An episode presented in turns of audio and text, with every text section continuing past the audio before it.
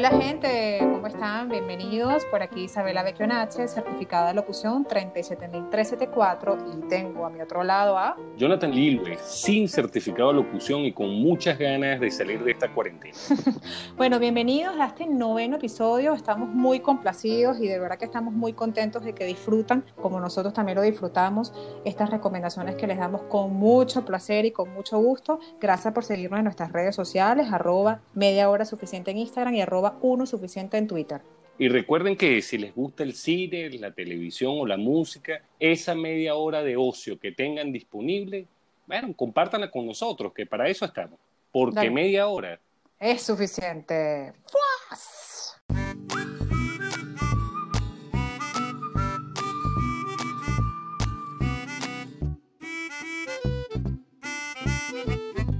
Sabes que hoy vengo como bachatosa y con merengue, así, con un ritmo pop, pero vengo con un ritmo bien peculiar. ¿Qué te parece? No me parece muy novedoso, pero vamos a ver de qué se trata. Mira, este es un grupo venezolano, Talento Criollo. Es un grupo que ganó el Festival de Nuevas Bandas en el 2018 y se llama Anaquena. ¿Lo has escuchado? Sí, claro. En alguna rumba, 3 de la mañana, me suena que he escuchado algo de ellos. No, no, pero Anaquena es un grupo de verdad, a mí en lo particular me parece que tiene un concepto y, y o sea, es una unión de muchos ritmos porque es un merengue, es un calipso, entonces, pero este, esta canción en lo particular que se llama Cinco, eh, se llama cinco porque ellos mientras la escribían, entonces siempre coincidía una palabra que era sin comentarios, sin compromiso. Entonces, bueno, dijeron, vamos a ponerle ah, cinco, ¿no? No, de verdad que a mí me encanta. De ti quiero todo. Es una mezcla de un merengue con una bachata, con un pop, con un ritmo. Y ellos a mí me parecen que tienen un estilo único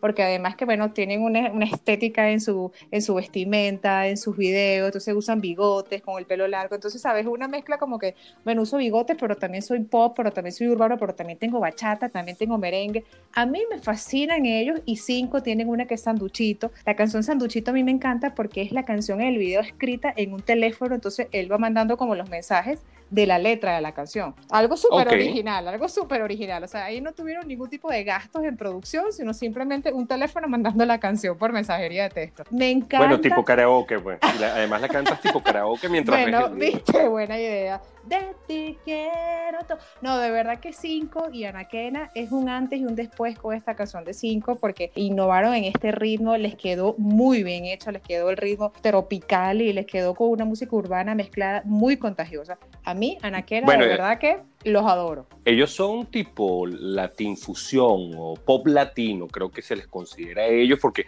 mezclan muchos ritmos tropicales, pero también tienen esa, esa profundidad del pop. Sí, sí. No son, son una banda 100% bailable, pero porque también se puede escuchar. Es ese híbrido extraño que suena muy bien. Así es, así es. Es música caribeña, es un trópico, es una bachata, es una merengue, pero también tiene un pop, una guitarrita que entra. No, no, no, no, no. De verdad que Anaquena conmigo va de la mano. De verdad que se la comieron con esta canción 5 y su nueva disco. De verdad que está, han tenido muchísimas giras. Bueno, obviamente ahorita no, pero que están creciendo y de verdad que yo les doy los mil y cinco estrellas a Anaquena y con cinco muchísimo más. Muy buena edición, Anaquena, en verdad. Yo la he escuchado. Te soy honesto, no soy de escuchar música bailable, pero ellos son una música que se puede escuchar de vez en cuando. Pero, por ejemplo, Anaquena te despierta unas ganas de menear el cuerpo, ¿verdad? Eh, no, bueno, tampoco.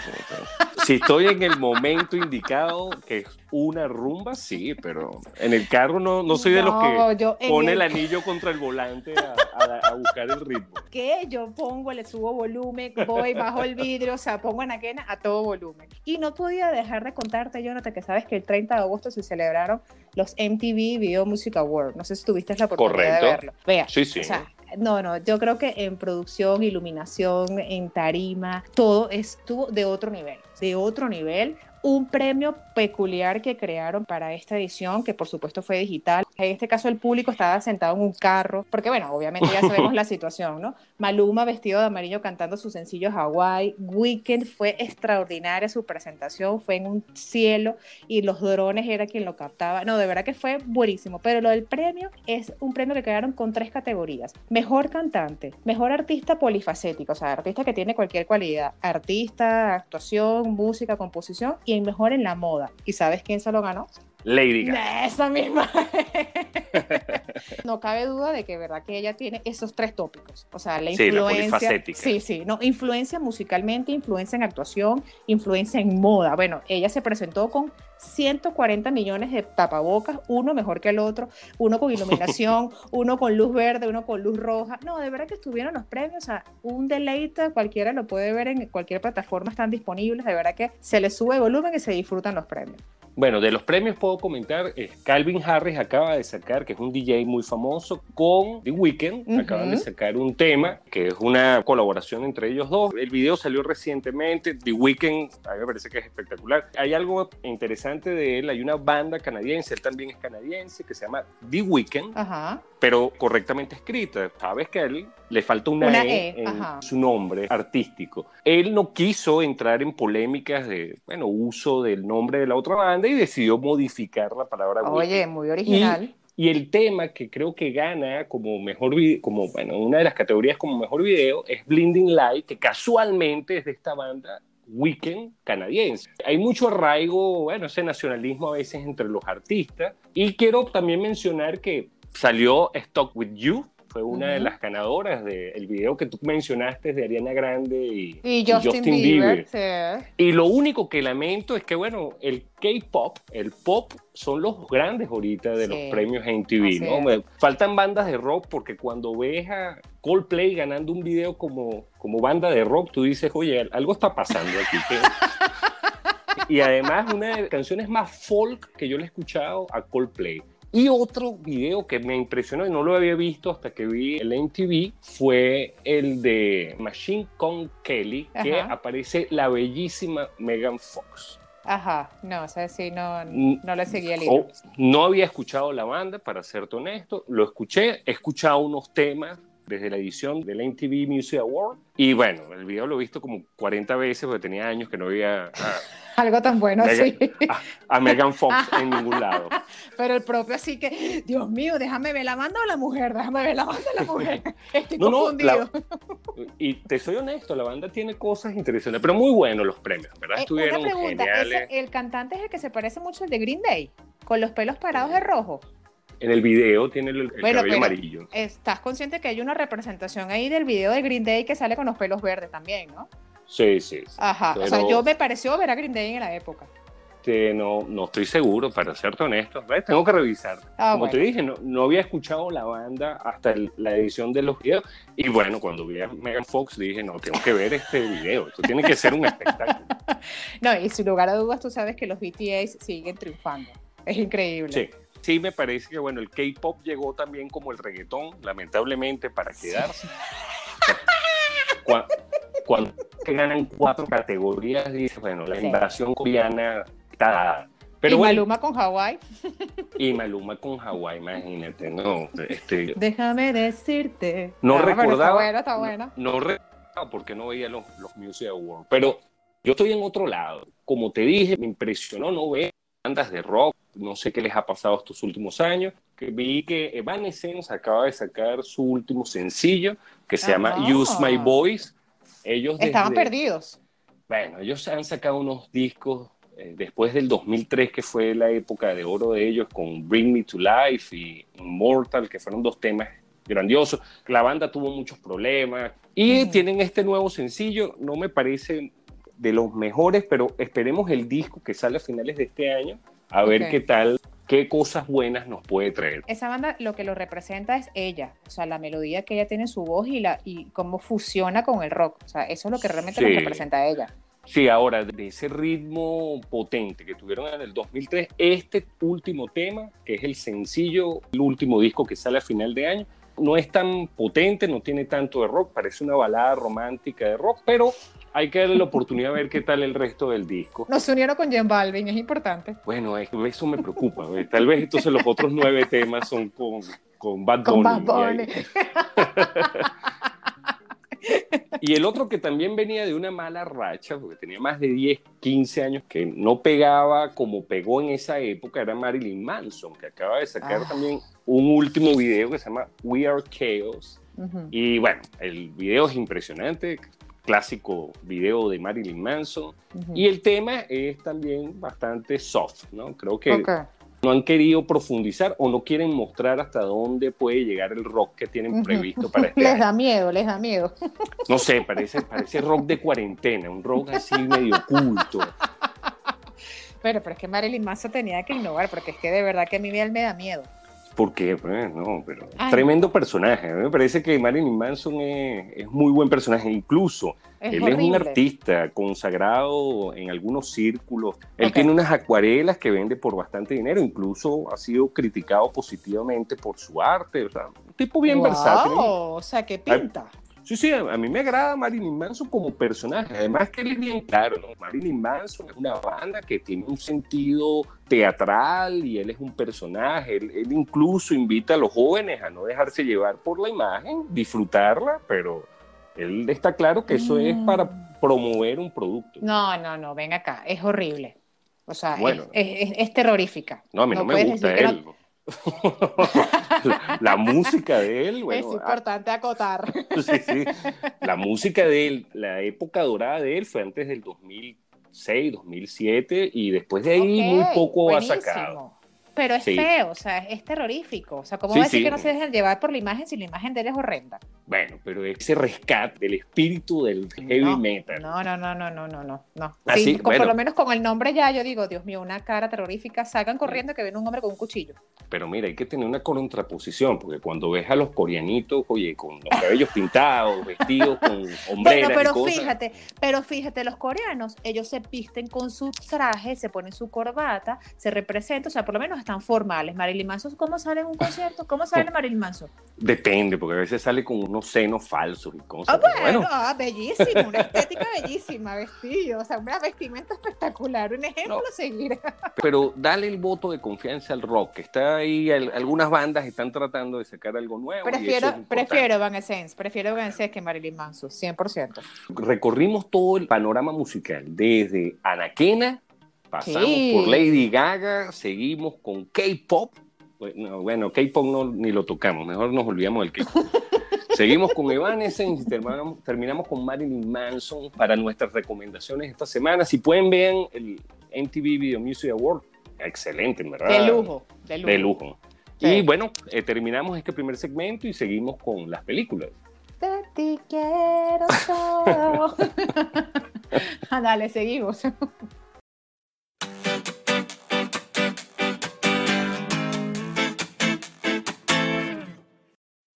Bueno, Isa, hoy te traigo una película que es un híbrido interesante. Es una comedia, pero es un poco más de drama que comedia. Ok, Se llama The King of Staten Island. Es una película de Judd Apatow, un director y escritor bastante prolífico en Hollywood. Muchos lo van a recordar, es por Virgen a los 40, que fue una, película como que, que, fuera de serie, además que fue la que lanzó al estrellato a Steve Carrell en su momento que casualmente tenía 40 años cuando hizo la película. Ok. No sé si era virgen o no, pero eso sabemos que el personaje que... Pero estoy preguntar, no, iba a ser compromiso. Sabemos en la película él era virgen. ¿De qué se trata de King of Staten Island? Es un joven interpretado por Pete Davidson que está superando un trauma de su infancia, que es la muerte de su padre, que era un bombero, pero ya no tiene ocho años, ya es un adulto de veintitantos años que lo que ha hecho es recluirse en su casa y tratar de prolongar esa niñez frustrada o afectada emocionalmente. Tiene serios problemas emocionales, serios problemas para afrontar la vida. La mamá de él es Marisa Tomei, grandísima actriz que debe tener algo así como 2.300 películas hechas, sin contar la que le invitan. ¿no? Y 2.300 años también. Sí, película genial, en verdad tiene bastante humor, hay cosas bien cómicas en la película, pero el tema central es el drama de este joven y cómo aprende un poco durante la película a enfrentarse a la adultez. Cómo superar, bueno, ya eso te marcó, eso, pero no te puedes quedar ahí. Un detalle interesante de esta película es que el protagonista, Pete Davidson, su padre efectivamente fue bombero y murió el 11 de septiembre. Ah, en el atentado. Sí, básicamente lo que hace es revivir en la película algunas de las experiencias que él tuvo habiendo sido un niño que perdió a su padre a temprana edad en las mismas circunstancias. Súper genial la película y cuando conoces este pequeño detalle, entiendes por qué la interpretación de él es tan espectacular. Sé que tiene una película que se llama Big Time Adolescence, también del año pasado, no la he visto aún, poco lo he visto a él, trabajó en Saturday Night Live, ha trabajado en algunas series de televisión. Ayuda a Pato le encantan mucho estos dramas tragicómicos donde, bueno, una situación particular que es dramática, él trata de abordarla con un humor que te hace ver esa realidad desde un punto de vista bastante más relajado. No sé si él es muy fresco también en la comedia. Sí, él como director y en las películas donde él ha trabajado también su comedia es muy fresca y él transmite mucha comedia, la verdad. No, te la recomiendo, en verdad creo que la vas a disfrutar mucho. Una película, yo la había sacado del cuerpo porque había visto de qué se trataba y resulta que, bueno, me sorprendió gratamente, es súper fresca, a pesar de que es un conflicto que está viviendo este joven muchacho y cómo para superarlo entra en otros conflictos. Ok. Eh, ah, espero que la veas y bueno, esperemos a ver cuál, cuál me traes hoy. Mira, tú te acuerdas de Bad Boys, Bad Boys, what you gonna do? What's it, ¿Te eh, acuerdas? Sí, sí.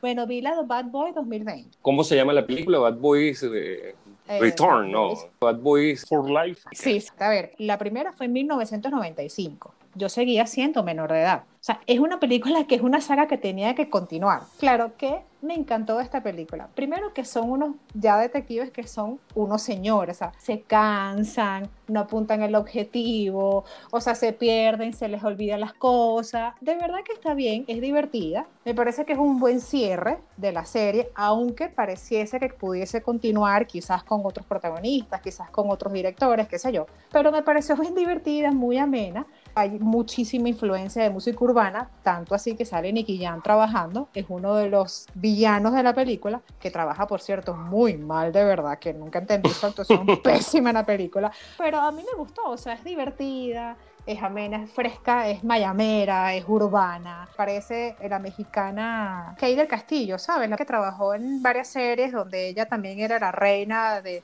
de varios carteles, no sé Ella es la villana también. Ella no fue la que entrevistó al Chapo, creo que ella fue la que entrevistó al Chapo. Claro, que ella fue la que tuvo acceso a él, a la información. Sí, oye, pero, sí, pero sí te gustó, Isa. Bueno, es que me pareció divertidísima. Bueno, lo que es que has visto las otras dos. Claro, pero tenía mucho tiempo que no, o sea, las dejé de ver hace tiempísimo, 995 la primera. A mí no me mató mucho, sí es entretenida, dominguera, como digo yo. Sí, eh, exacto, es verdad. entretenida dominguera, no es de las mejores de los, bueno, de las tres no es la mejor, obviamente, pero bueno, sí, sí podría coincidir contigo en que además, bueno, Will Smith sigue, sigue facturando todo lo que hace. Sí, la verdad. O sea, él todos los años tiene que ganarse unos 30 millones, tiene de dónde sacarlos porque tiene bastantes películas para hacer. Es una película amena, es fresca, es dominguera, como dices tú, para ver un domingo en la tarde, a las 3 de la tarde me parece que continúa una saga y hace como un cierre, yo, un final muy bueno, pero bueno, hace un cierre importante de la película. Lo cumbre de ellos es que están señores, están si se quiere viejo, entonces se cansan, no pueden correr, están ciegos, no ven el objetivo. La participación, por supuesto, de la música urbana, sin lugar a dudas, también es importante porque netamente mayamera, pues. Pero bueno, está divertida, está chévere. Sí, bueno, se, se puede ver, exacto. Hay, hay unas que no se pueden ver, esta todavía se puede ver. Sí, pero está bien, yo me la disfruté. Y bueno, la participación importante de los urbanos le da un toque, como que dice, aquí todos. Bueno, venga, que el Castillo, Nicky Young, el DJ que sale ahí, todo el mundo sale en esa película. Sí, bueno, Will Smith venía de películas muy malas. After Earth es horrible. Y la que hizo el año pasado, Gemini Man, es terrible también. No me gustó ninguna de las dos. Esta se salva un poco de esas. Sí, esta recupera, recupera. Hizo algo un poco mejor. Pero bueno, nuestras recomendaciones de hoy son Bad Boy for Life, creo que es el nombre de la película, que es esta 2020, y The King of Staten Island. Las dos son imperdibles. Esperamos sus comentarios, a ver cuál les gusta más. Son dos estilos distintos. Pueden ver la de Bad Boys primero para que se ríen y después entonces se, se metan en o, o, la ven después para refrescarse. Así bueno, es continuamos, Isa. Pasamos a las series. Correcto.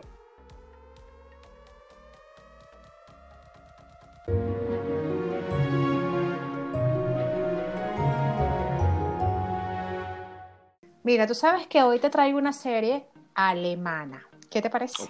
¿Cuál será? Se llama How to Sell Drugs. Cómo vender drogas.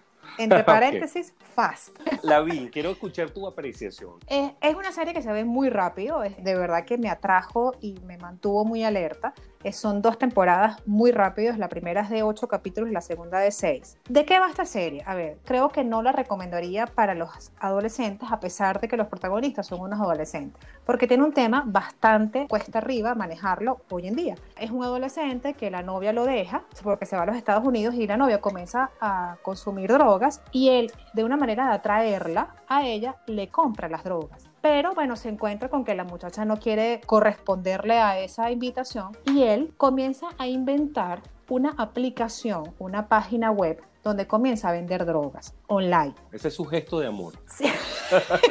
sí. bueno, él lo intentó hacer como un gesto, pero no le resultó la cosa, sino que le resultó más atractivo el negocio. Por supuesto, ¿qué tiene interesante esta serie? Que el muchacho es un crack en el Internet. O sea, es un dominio absoluto de las páginas web. De hecho, maneja la página Dirt, lo que es la Darknet, o sea, que se mete en las páginas negras para poder vender las drogas. Y por supuesto, usa monedas, usa criptomonedas, usa Bitcoin. Y tú sabes que las monedas no son detectables en ningún momento, o sea, a través de la red no son detectables de dónde proviene esa transacción. Pero, ¿qué sucede con esta serie? ¿Qué me atrajo de esta serie?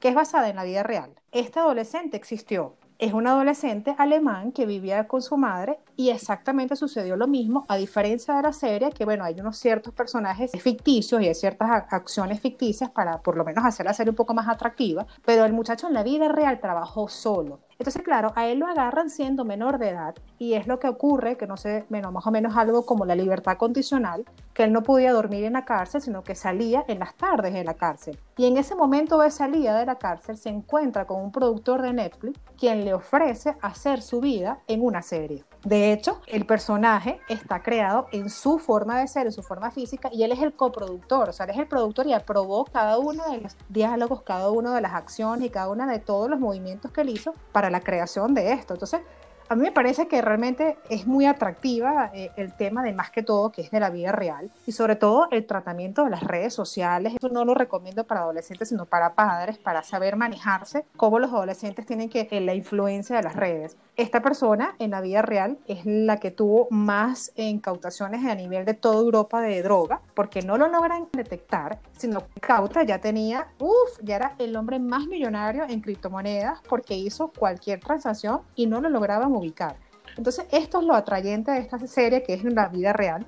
A mí me, de verdad que me encantó, me la vi rápido porque se ve muy rápido, está muy bien hecha y la tecnología es de primera. No, y además creo que dos de los elementos interesantes de la serie, uno el que acabas de comentar, que es basado en la historia de este joven, y el segundo es que la dinámica de la serie es, es bastante acelerada, o sea, tú desde que empieza el primer capítulo, termina el primer capítulo estás en un nivel de estrés y un nivel de... Sí, eh, absoluto. A mí esas series así me encantan. pensar, que lo que te queda es pensar... ¿Qué viene? Tengo, exacto, tengo que ver el segundo y te, te, van llevando en, ese torbellino hasta, hasta el último capítulo. No, excelente recomendación, Isa, y me parece mejor recomendación en verdad evitar que los jóvenes la vean porque hay muchos tips. Conste el tema de las criptomonedas, una de las cosas que se desmitifica es precisamente con la captura de este joven es que no deja traza, pero obviamente la serie plantea que el deep web no deja rastro. No deja rastro. No sé si te acuerdas de una película con Franca Potente que se llamaba Corre Lola Corre, una película de los 90, creo que, que toda la película ella lo que hace es correr para tratar de salvar al novio. También película alemana y esta serie me recordó mucho porque no hay freno, o sea, no hay, muy pocos espacios donde tú te sientes y dices, ah, bueno, déjame ver qué es lo que va a pasar ahora. No, no, sí. Claro, y con esta información de que es basada en la vida real, tú realmente te quedas impactada de todo lo que sucede alrededor de esta persona. De hecho, lo llamaban el Amazon de las drogas. Está muy bien, bueno, en la vida real lo llamaban el Amazon de las drogas, porque imagínate tú, fue la persona que con una incautación muy grande, con una cantidad de dinero que tenía en sus haberes, pero bueno, de verdad que va muy bien, me gustó. Eso sí, es un tema que hay que manejarlo con mucha cautela y prudencia porque no es para adolescentes. Sí, porque el, problema es que uno tenga un genio en casa que viendo esta serie vea el abanico de posibilidades que se le abre enfrente. una cantidad de ideas que tú dices, chico, pero no debería estudiar, esto es una maravilla, yo manejar el Darknet. No, excelente recomendación, Isa, en verdad la van a disfrutar mucho y después de que disfruten lo vertiginoso de esta serie, les voy a recomendar una que se llama The Great. Es una serie de Hulu, que es otro de estos servicios de streaming. ¿De qué se basa la serie? La serie está desarrollada en la historia de Catalina la Grande de Rusia. Es una comedia de época, pero es la historia de Catalina la Grande de Rusia. Pero como dicen ellos, a veces incluyen hechos históricos. O sea, es una comedia que trata sobre Catalina la Grande cuando llega a la corte de Pedro, el hijo de Pedro el, Grande, que en ese momento es emperador de Rusia, y ella se casa con Pedro y se convierte en Catalina, la emperatriz de Rusia. Una comedia excelente. Bueno, yo me reí desde el primer capítulo hasta el último. ¿Qué? El humor es una cosa espectacular, la ambientación es impresionante y los actores que no puedo dejar de mencionar son Elle Fanning, que es la hermana de Dakota Fanning, la hermanita chiquita, que con su corta edad ya tiene unas 200 películas también. Eh, las últimas creo que fueron la de, la de Maléfica, ella es la, princesa Aurora de Maléfica. trabajó en su primera película con Woody Allen que se llama Rainy Day in New York y ella está trabajando desde los dos años de edad, nada más y nada menos. Ah, ok, está bien, tiene futuro. Creo que todavía le quedan unos 50 años. va a ser la Meryl Streep del futuro, que va a salir en todos los Oscars, va a salir en todas las películas, todo. El otro actor que está en la serie, que es el que personifica al hijo de Pedro el Grande y es el actual emperador de Rusia en el momento en que llega Catalina a la corte rusa, es Nicholas Holt, un excelente actor británico, actuó en la serie Skins, actuó en X-Men First Class, Day of the Future Past, X-Men Apocalypse, y en una película que se llama The Banker con Anthony Mackie, tiene varias películas, muchas hechas en Reino Unido, pero se ha metido bastante en el cine norteamericano. La dinámica de ellos dos es un espectáculo. Eh, van del amor al odio, a detestarse, a volverse a querer. Y lo bueno de la serie es que si está ambientada, tiene muchos hechos que son parte de, la crónica de la historia de Rusia, pero bueno, es una, es una locura. Son estas series que uno no se espera de época y que para mí fue súper agradable. Se las recomiendo. Y como digo, después de ver How to Sell Drugs Online Fast, pueden agregar The Great a su, Una comedia. una, una comedia para que aligerar los ánimos también, ¿no? Oye, mira, pero y esa comedia si está, tiene hechos que están basados en algunos aspectos reales visto desde un punto de vista de comedia, realmente es histórico, ¿no? Bueno, la historia de Catalina la Grande, incluso se habló mucho de sus amantes, se habló inclusive de Francisco de Miranda, fue a pedir a la corte de Catalina la Grande apoyo para la Revolución Francesa y para la Revolución Venezolana. Que bueno, la llamaban la Grande, ¿no? La llamaban la Grande. Lo impresionante es que ella no estuvo casada con Pedro el Grande.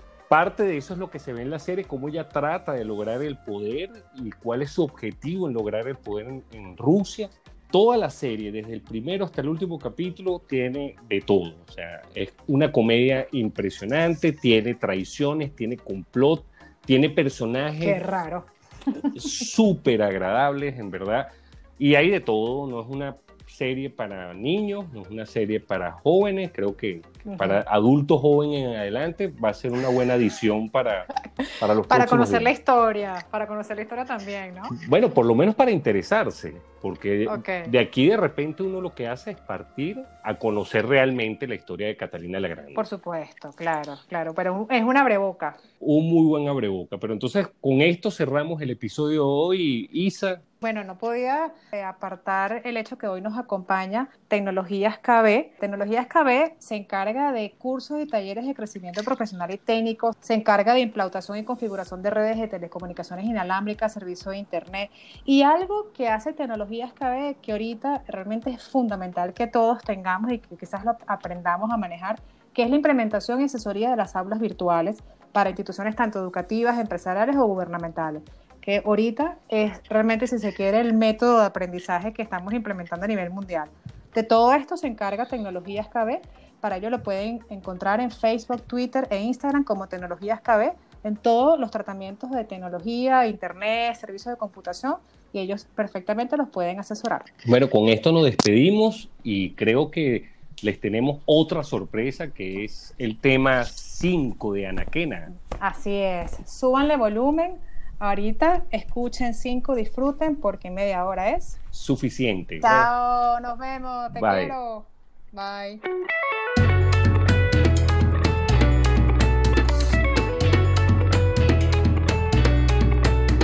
Cinco minutos para que no me vies al.